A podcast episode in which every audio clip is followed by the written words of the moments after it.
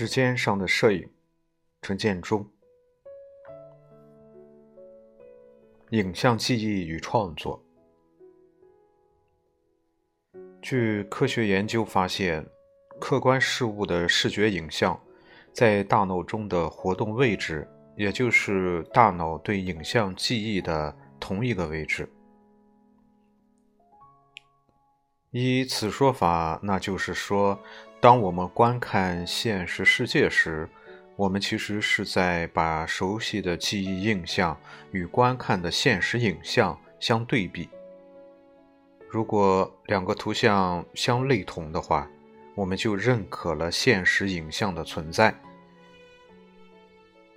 这是在看了一部叫做《What the Bloop Knows》的纪录片后了解到的。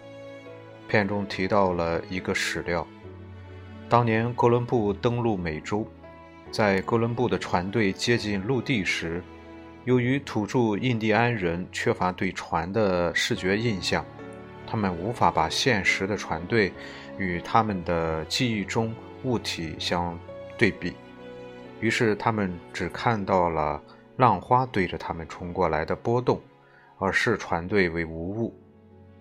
直到哥伦布的人马出现在他们的面前，才意识到了外来者的侵入。对于这样的理论和例证，我一时还是找不到确凿的科学报告和论证，暂且当作信则灵，不信则不灵吧。这使我想起了上世纪八十年代时。看到美国大众摄影的一篇专栏文章，文章的作者是个器材方面的专家。他提出了一个设想：若干年以后，我们或许可以将摄影史上所有的经典片子的构图结构进行分析后编入程序，然后把它们植入相机中。当我们举着相机取景时，每当取景框的景与相机所存的经典构图相吻合，相机便自动启动快门。这样，几乎所有的片子都会具备经典作品的元素。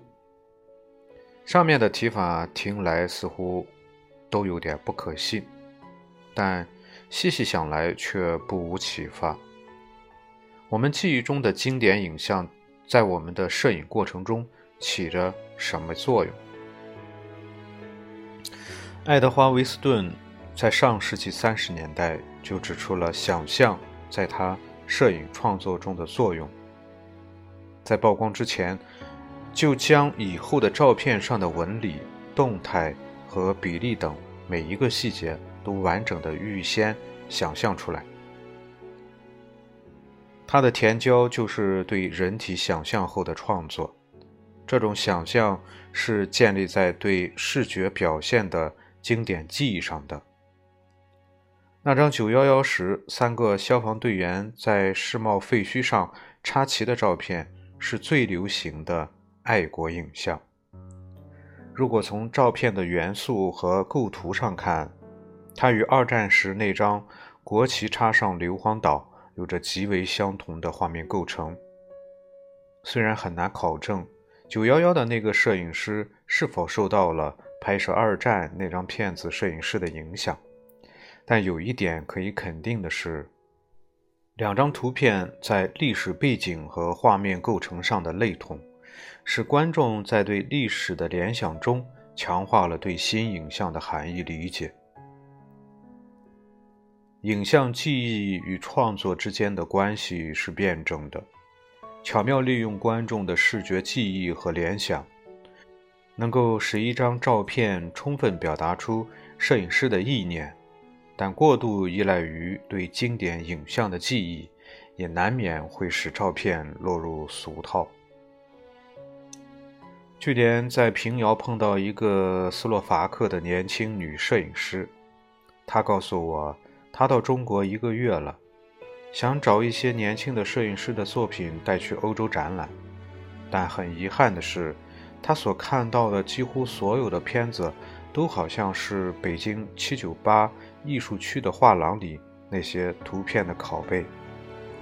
这样的拷贝或许有几种原因：要么是视觉的记忆通过不同的媒介表现，使艺术对社会的关照这一理念得以了强化；或者就是影像创作者本身在视觉记忆的压抑下，重复的翻版着同一模式。其实，在现代的影像泛滥时代，视觉上要不断的创新，已经不是那么容易了。